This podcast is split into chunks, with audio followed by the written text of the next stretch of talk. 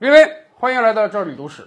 最近啊，《赘婿》这个电视剧哎播的挺火，很多人对赘婿这个婚姻形态也很感兴趣啊。今天我们就跟大家聊一聊中国古代嘛，男尊女卑，所以同样是婚姻，对于男方来讲啊叫娶，取得一个人进来；对于女方来讲呢叫嫁，要嫁到别人家里去。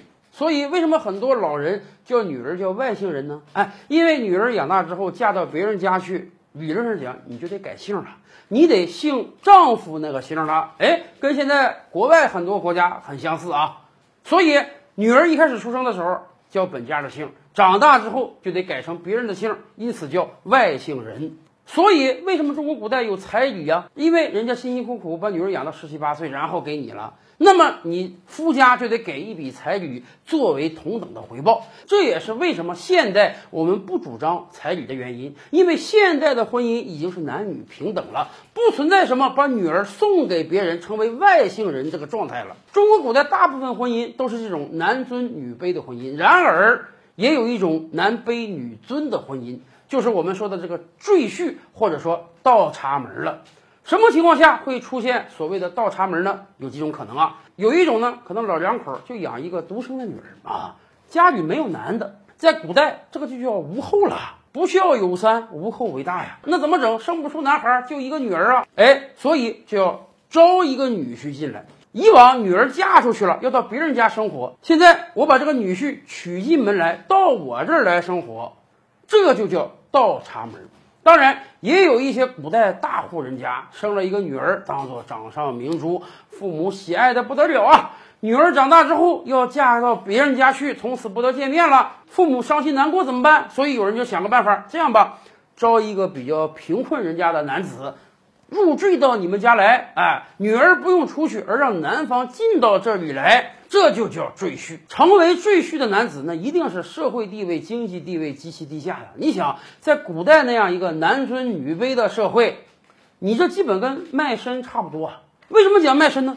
男子娶了女子，生下孩子之后，当然是姓男方的姓啊，这个家族得以传承啊。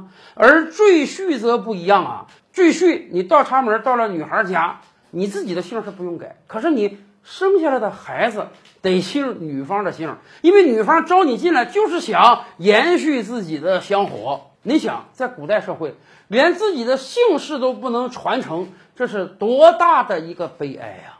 那真是非得呀，家里条件极差的男子才愿意去做赘婿。虽然古代讲究男尊女卑，但是也讲究这个经济地位啊。你作为一个男的嫁到别人家去了，生的孩子姓别人的姓，那你自然一生都是得受这个女方的支配呀。所以有人也说啊，古代赘婿那个生活不像这个电视剧中描写的这么好，还让你娶妾啊，你的经济来源都控制在女方手中，怎么可能让你再娶个三妻四妾呢？哎，讲到这儿啊，我们还得给大家纠正一个谬误，有人可能也觉得说你这个驸马算不算赘婿？是的。古代皇家虽然是第一家族，皇帝的女儿身份非凡，但是皇帝嫁女儿，她也叫嫁。驸马虽然地位比公主低啊，但是驸马也不算赘婿啊。公主生下来的孩子也都得姓驸马的姓。这样安排啊，其实也是有一定考量的。一方面，很多皇帝怎么选择驸马？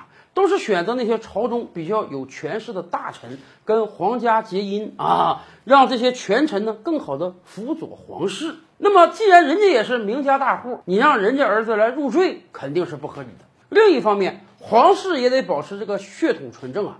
你如果驸马都算入赘啊，公主生的孩子都姓女方家的姓，不姓男方家的姓，时间长了，大家会搞混的。到底谁算皇室成员，谁不算皇室成员呢？